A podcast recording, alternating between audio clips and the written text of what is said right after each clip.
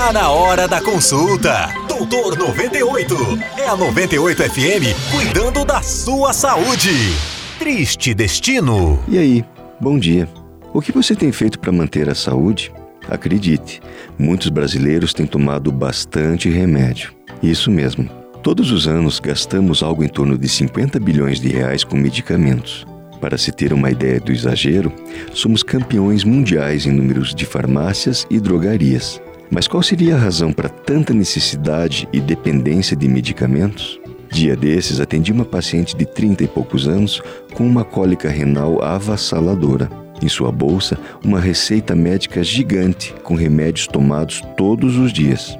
Como estava sentindo muita dor, acabou ignorando por completo minha tentativa de saber o porquê de tantos comprimidos, dragas e cápsulas.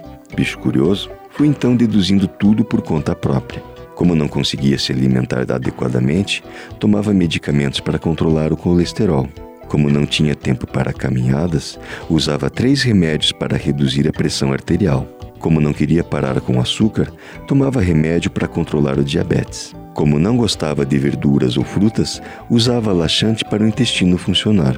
Como não era adepta dessas bobagens de alongamento e atividade física, fazia uso diário de relaxante muscular.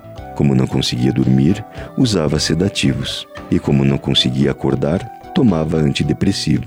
Simples e automático assim. Pacientes, médicos, farmacêuticos, todos somos cúmplices dessa estranha cultura da medicação e automedicação como resposta para tudo. Como é quase um sacrilégio repensar nossos hábitos nocivos e vida sedentária, a melhor solução talvez seja aceitar nosso triste destino. Alguém aí conhece uma farmácia boa de desconto? Pense nisso. Até a próxima. Se cuida.